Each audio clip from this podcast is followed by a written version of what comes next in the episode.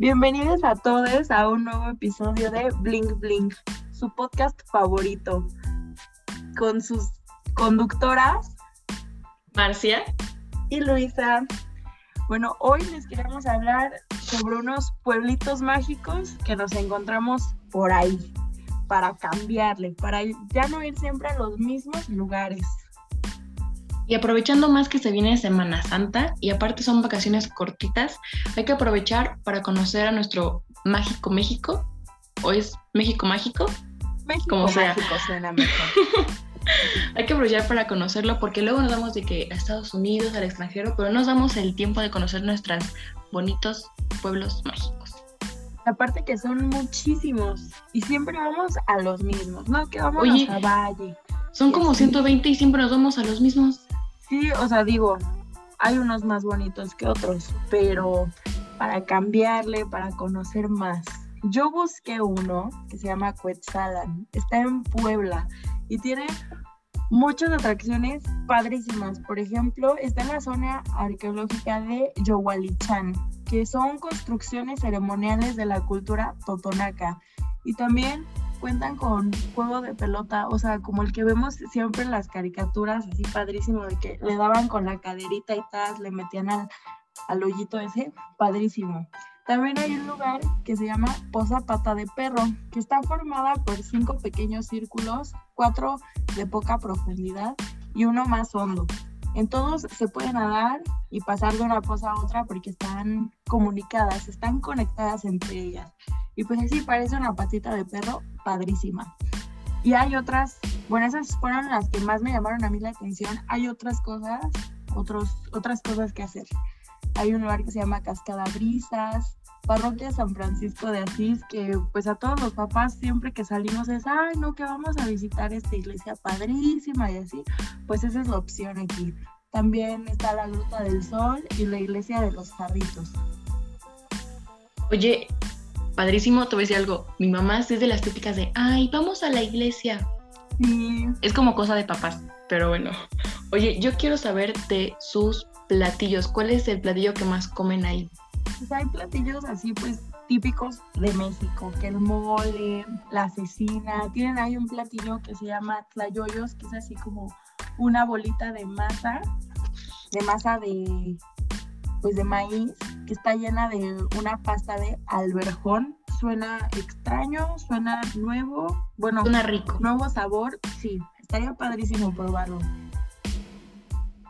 Oigan. estuve investigando más y pues tiene varios lugares, así como hay un mercado de artesanías que fue lo que por lo que se volvió Cuetzalan famosillo, porque los domingos se pone un mercado de artesanías padrísimo.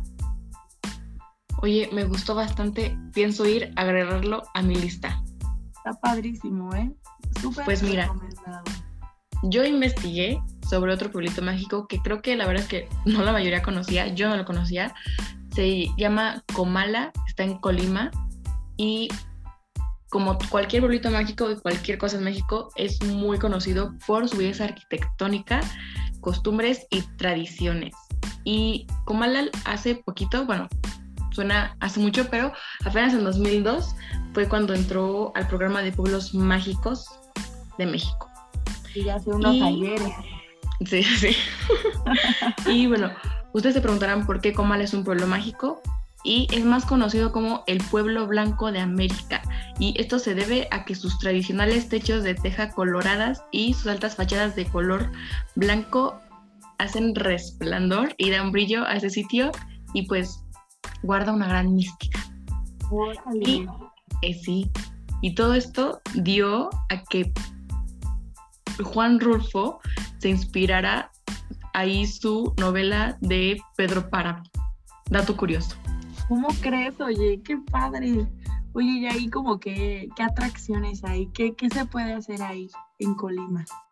Pues yo investigué sobre la ex hacienda de las Nogueras y está apenas a unos minutos caminando del centro de Comala, entonces cerquita.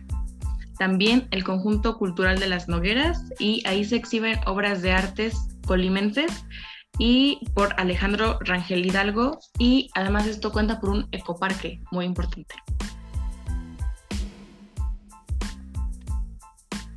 Oye, pues qué padre. Está padrísimo todo para que le cambien y vayan a nuevos lugares. Oye, pero cuéntame de la comida de ahí. Pues, a mí no se me escapa ningún platillo porque yo, a mí dicen comida, tú dime rana y yo salto. Yo investigué sobre un platillo que se llama sopitos tortillas y es una masa servida con carne molida y salsa de tomate. También el pozole de cerdo y el tejuino bebida es una tradicional bebida hecha a base de maíz fermentado y para los amantes del café, que eso es más como de señoras, ¿no? Entrarle al cafecito y al pan, pero encontré una opción que es más conocida como hacer la ruta del café, es Café Bus, y de esta forma los visitantes pueden adentrarse con mayor intimidad en los secretos que resguarda el destino con sus fincas cafeteras y el pueblo de Suchitlán. Y son seis horas de recorrido, muy largo, pero para eso tienes un día completo. Oye, pues suena todo padrísimo. La verdad sí se me antojó ir. Oye, está delicioso porque aparte con estos calores a uno se le antoja estar caminando por esas calles tan coloridas y bonitas de México. Salir, oye, porque aquí hay mucha, aquí en la ciudad, en, el, en la zona metropolitana, hay mucha contaminación. A mí me ha pasado que salgo a, pues a las afueras, ahora sí que a otro lado, y hasta se respira más, más mejor, ahora sí que. Uno respira mejor, entonces padrísimo, cambiar. Oye, aparte con esto de la pandemia, uno se hizo color pálido. A uno le da ansiedad social salir. Entonces ya hay que ponernos las pilas y visitar lugares nuevos. Exacto. Bueno, pues ya llegamos al fin de este podcast. Espero les hayan servido mucho nuestras recomendaciones y vayan y se diviertan con toda la familia. Oigan, porque aparte cabe mencionar que son, son, lugares bastante económicos, entonces muy bien. Exacto, nada. Y no están muy lejos de aquí de la, bueno, del Estado de México, donde vivimos nosotros. Entonces todo padrísimo. Dense una vueltita y pónganos qué les pareció en las redes sociales.